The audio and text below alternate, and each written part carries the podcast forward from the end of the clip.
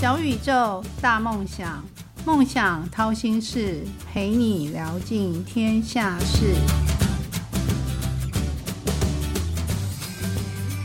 欢迎来到梦想掏心事，小宇宙，小小问大大，我是主持人王小小。小小在一个很偶然的机会做了一个脑波的检测，这个脑波的检测结果竟然可以知道我。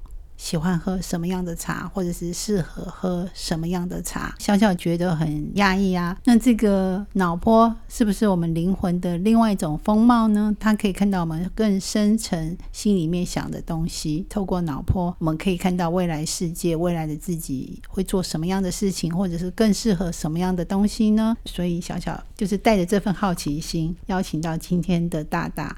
他是元培医师科技大学呃生物科技及制药技术中心里面有一个身体分子机能研究中心的一个执行秘书陈彦君，呃，彦君非常的年轻，但就是他把我做的脑波测验，那也开启小小对这个脑波的好奇心。我们今天一起来欢迎彦君。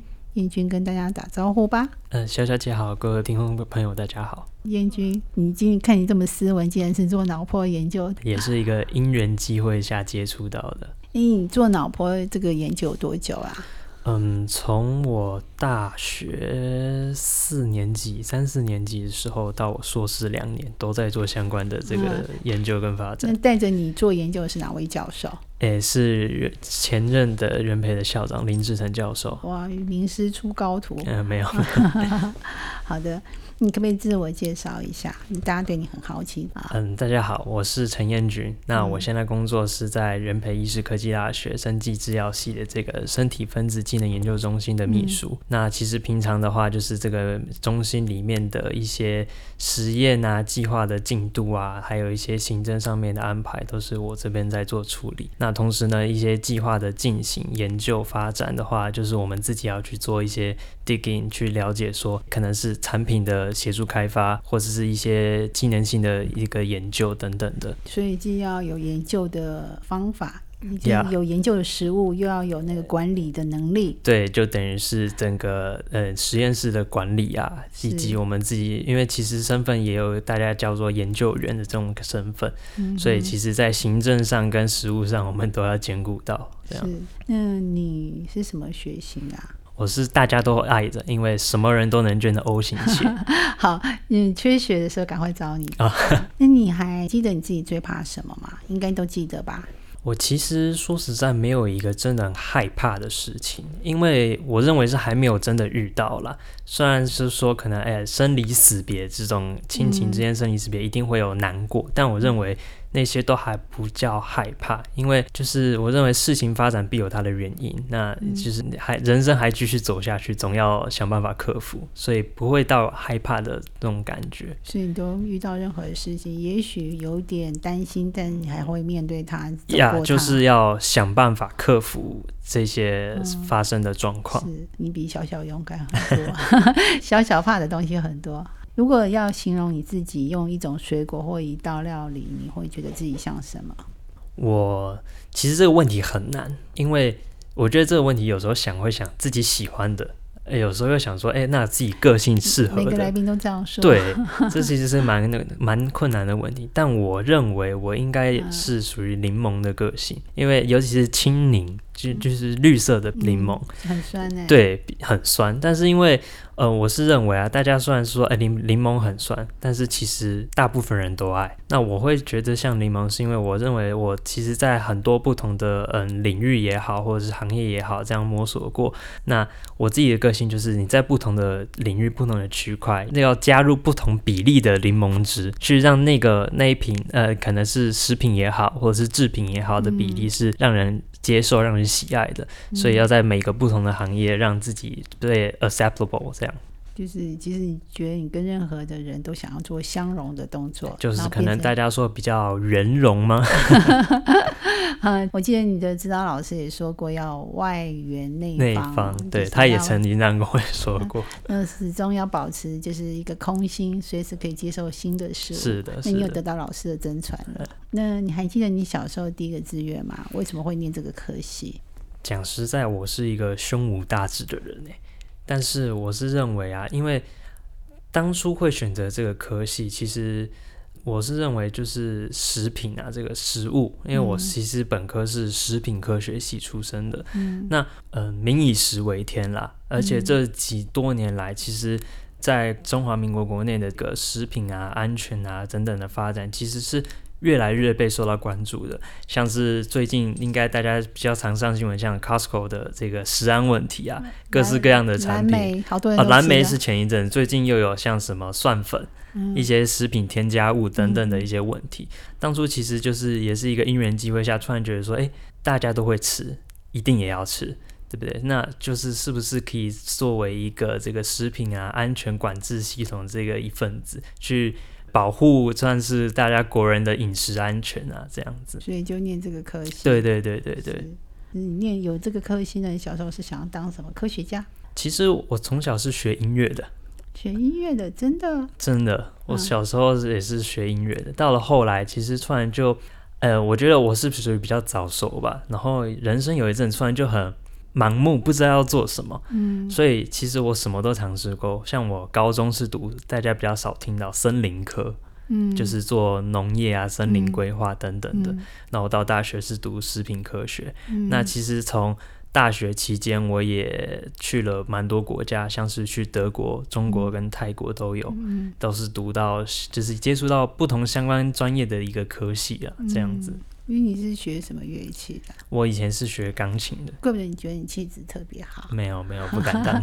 被小被小小姐称赞了。那你每个人都有梦想嘛小小也有梦想，因为小小的梦想就是环游世界，跟吃喝玩乐有关。那你的梦想是什么？其实我的梦想就很现实，第一个是赚大钱，这应该也是很多人的梦想。虽然有人觉得说啊铜臭味，但是我觉得就是人总要为了实际层面而活。当然，虽然赚大钱，但是我觉得最主要就是希望有一天自己有那个能力。不管是大家说的物质层面、心理层面，也是、嗯能去守护或保护那些爱你或你爱的人。也有很多人的愿望是当老板，是在我们这个节目中啊。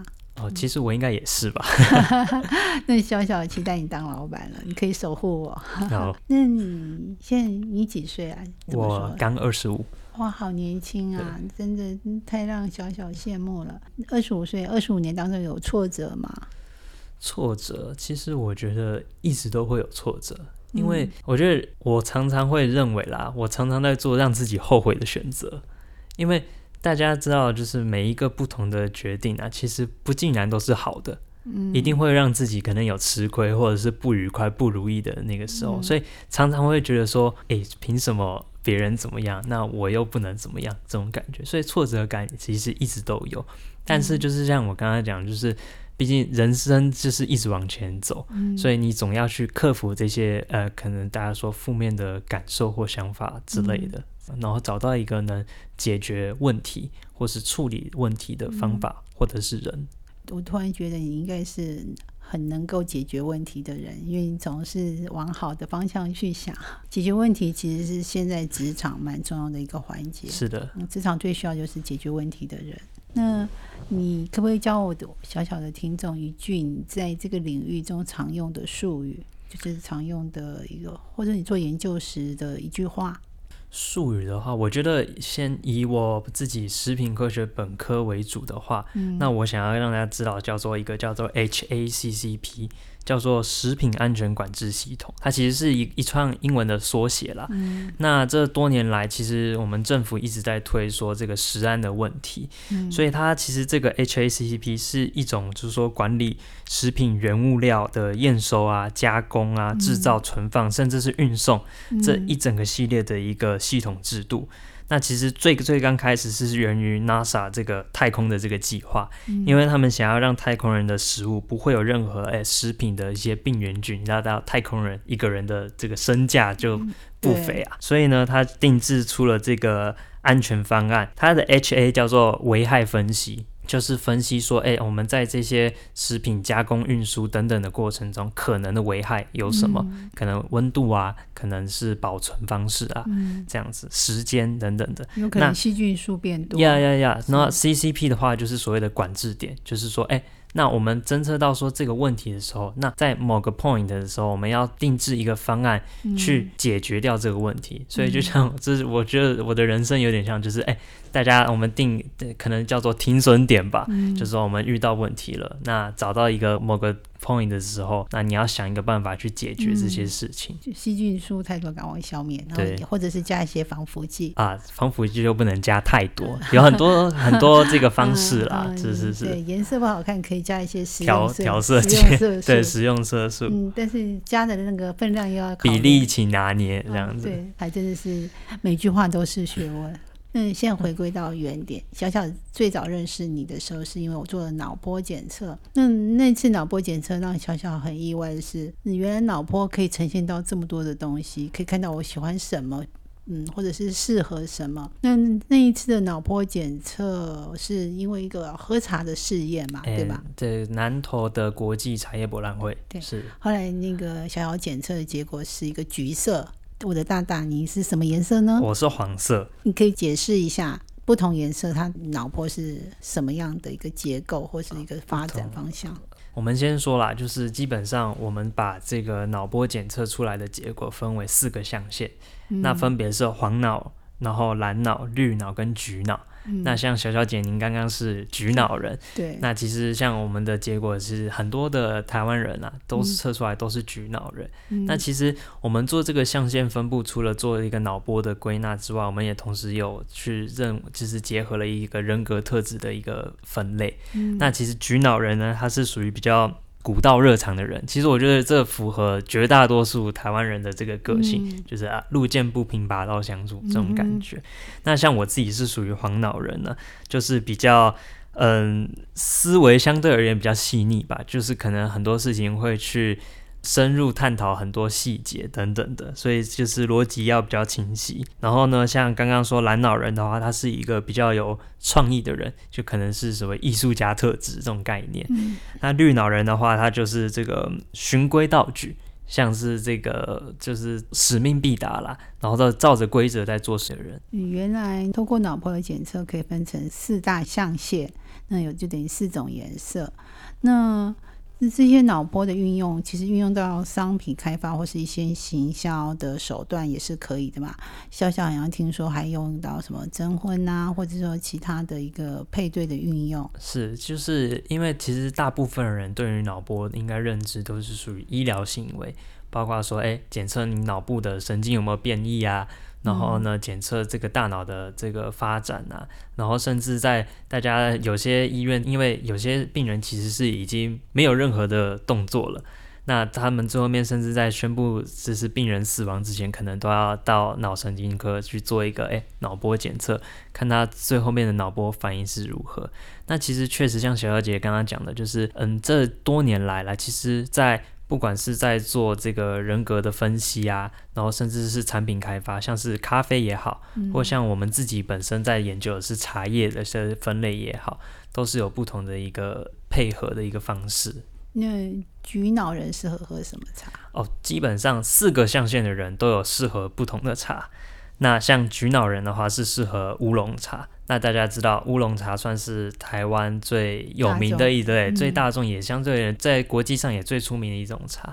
那像我自己的话是黄脑人的话，也是一个特色茶，叫做东方美人茶，也就是现在应该大家说很贵，喝不起这样子，因为比赛出来之后，这个茶叶价格都会被炒上去。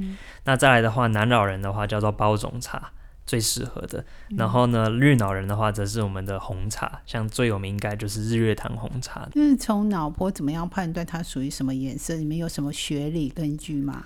总不会说哦，我就自己设计一套，一定是有一些心理层面，或是一些学历，或者是说呃参数是你们可以对照的。对，我们是通过这个脑电图，大家知道，就是你很多你可能看新闻啊，看媒体上面就会脑在上面贴很多。那我们是用一个比较辨析式的一个装置，那它是用这个单极记录法，就是记录你的前额叶，就算是你的额头前上方这一块，然后跟你的这个耳垂的部分。两点之间的这个电位差，然后呢，过去我们在就是在产出这个系统之前，我们是用先闻香试味，再测脑波，再选茶。这个方式去做进行。然后呢，所以呃，在测出这个脑波的时候，它是把这个侦测的数据先数字化，数字化再图像化。然后呢，再做出这个四象限的这个分布，所以才得出我们刚刚说这个四个人格特质，就是黄脑、蓝脑、绿脑跟橘脑这个四个象限的分布。好神奇哦！我想听众朋友们一定跟小小一样好奇，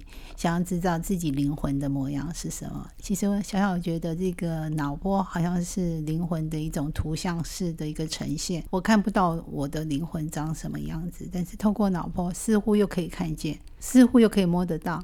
那听说那个我们这个灵魂是有重量的。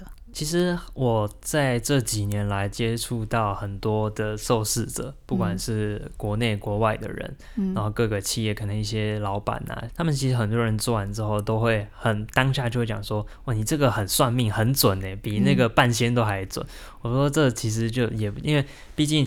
大家知道这个脑波数据啊，我们要做出这一个这个系统啊分类，其实就是一个大家讲的大数据化的统整。嗯，那你的 data 量够大的时候，才能做出一个大方向的归纳。那现在小小想要找你合作做一个算命系统，搞不好会大发，或者是一个呃征婚配对系统。哦这几年好像在大陆这个系统真的是能赚大钱，我们有机会可以合作一下。好的好的，原来聊天也可以赚钱，我们可以有一个新的创意、新的 idea 出来。那如果今天小小给你一个愿望，说这个愿望上帝答应了，他会让你实现，你要许什么愿望？其实我没有太大的愿望，我其实就希望就是自己在乎的人，那些人，不管是家人、朋友、亲人等等的，都能健康快乐，就这样就好了。就是没有太大的一些想法。你的愿望是给别人，给你的爱你爱的人，不是给你自己。因为我自己其实我认为人生就是继续努力嘛，就是你一定会遇到像刚才讲，哎，一直遇到挫折，但是当然啊，健康当然也要自己啦。对，大家都健康，这样就好了。我觉得你蛮。你你今天才二十五岁，你的那思想可能跟五十岁的很接近，这样好像有点操劳，但是外表还是很年轻。谢谢谢谢。那过还有什么是你想要挑战跟完成的愿望吗？就是因为你才二十五岁嘛，毕竟人生还很长，可能还会有四个二十五岁。呃，对，至少应该会有吧。未来嘛，大家健康的话，呃，未来至少每个人都活到九十岁。对啊，要要是基本上的话，我会想要说，如果能力许可的状况下，我也自己会想要创业吧，然后也是自己开一间公司，像脑波就可能推广公司的某些产品啊，或者是做一些额外的研究发展等等的。这样子，那好像这又回到原点，就是要最后面要赚钱的 这种感觉，跟你的愿望一样，对对对对对对。你当老板赚大钱是你的愿望。再找小小姐一起合作嘛，我们要开发这个。可以可以可以，小小姐接受。小小姐对那灵魂的重量很有兴趣。那你有没有自己常常就是勉励自己的话？就是我们每每个人都有自己座右铭嘛，遇到挫折或遇到开心不开心，anyway。都会有一句话鼓励自己。你有没有一句话是，也许是一一句诗人说的话，也许是你父母给你的话，也许是老师跟你讲的话。我的话，哦，我应该会，我最常写在自己的桌子前面是尼采的一句话，叫做“呃，我属于今天和过去，但是我的一些东西将是属于明天、后天还有今后的。”那我自己的解读啦，就是因为过去的事情已经过去，发生事情发生了。那不管是好的不好的，或者是那些帮助过你，甚至是折磨过害过你的人也好，这些都是你的一个经验累积。但是你们就是看着过去发生的这些事情，去反省自己，去知道说，嗯，未来自己应该要怎么样去做，或是怎么样去想。让自己的视野更开阔一点，让自己的明天或者是未来有更好的一个发展，或者是更好的一个方向。小小姐蛮认同的，对，因为 我觉得你的想法跟一个二十五岁的年轻人不太一样。很多人看到我都说你好像三十，我说这有点过分。或许是因为你做了太多那个脑波检测，看太多了，已经看淡红尘俗世，世态炎凉的感觉。对对对，有点那种感觉。很快的，今天小宇宙小小问大大节目又要进入尾声了，虽然我有点舍不得。因为今天还没问到那个燕君什么样的，就是他的秘方啊，还没有告诉我怎么样做。对，我们要赚钱，这是商业机密 啊。对，这是商业机密。对对对。好，如果有听众想知道，赶快留言给我。欢迎投资合作。哎，对对对，没错。所以赶快留言给小小哦。嗯，想听哪位大大的分享，小小都可以帮大家完成心愿。今天我就请我们的小小的大大啦，这个虽然只有二十五岁，但是我觉得他已经有四十岁的灵魂。啊，这比三十岁又老了十岁的姐。嗯，对啊，这我真的觉得有哦，你的灵魂重量是比较重的，可以用一分钟来做一个小小的总结。哇，因为就是接到小小姐电话的时候还蛮惊恐的，想说，哎，这么突然，哎，就就要做录这个 podcast，所以就很紧张。沿路上我都一直在讲说，到底要讲什么东西。那作为一分钟的总结，我觉得。其实我自己这几年来啊，一直有就是认为说，我们像是亚洲人嘛，我们经常会崇拜的别人的样子，但是嫌弃自己的选择。像我刚才讲，常常会说，呃，好像做了自己后悔的选择这样子。然后，但是忘了说问，真的是静下来问自己，说自己到底想要的是什么，喜欢的是什么，甚至说。你擅长、你在意的事情是什么？那我觉得我们其实很多时候不用去说，哎，比较去建立这个自信。我们常常就是在放下比较之后，去欣赏那些比我们更厉害，或是发展更好的人，或是比我们年轻的人，其实很就是有为青年大有人在嘛，这样子。然后呢，我们就是欣赏他们这个背后的付出的努力，或是他们一些这个不一样的想法。然后燃起对自己更好的一个期许，就是希望自己未来也成为像他们一样厉害，甚至是更厉害的人。像他们一样厉害，可以当老板赚更多的钱。嗯，对，这样讲的太现实。没有，小小也是想说，哎，我们的秘方赶快收起来。听众朋友们，有没有对灵魂的重量产生兴趣呢？有没有对自己的脑波产生兴趣呢？这可能是未来一个很大的商机哦。如果想要知道商机的秘方，赶快来跟小小留言吧。美好与成功都不是偶然。曲曲折折的闲心事，就像燕君说的，他其实很多是练了很多绝学，呃，沾了很多秘方，才能够一路向梦想靠近。那今天我们就邀请了这位嘉宾来到掏心室，用一杯咖啡的时间传授大家武林秘籍。今天小宇宙小小问大大，就与你一探了脑波的未来跟现在。跟过去它的发展跟它的商机，那我觉得很开心，认识一个这么外表很年轻，但是灵魂却很很有重量的一个大大。谢谢你，谢谢小小姐。有没有话要跟听众说再见啊？如果听众朋友有什么兴趣的话，欢迎在小小姐的这个 podcast 下面留言哦。那听众朋友就再见喽，拜拜。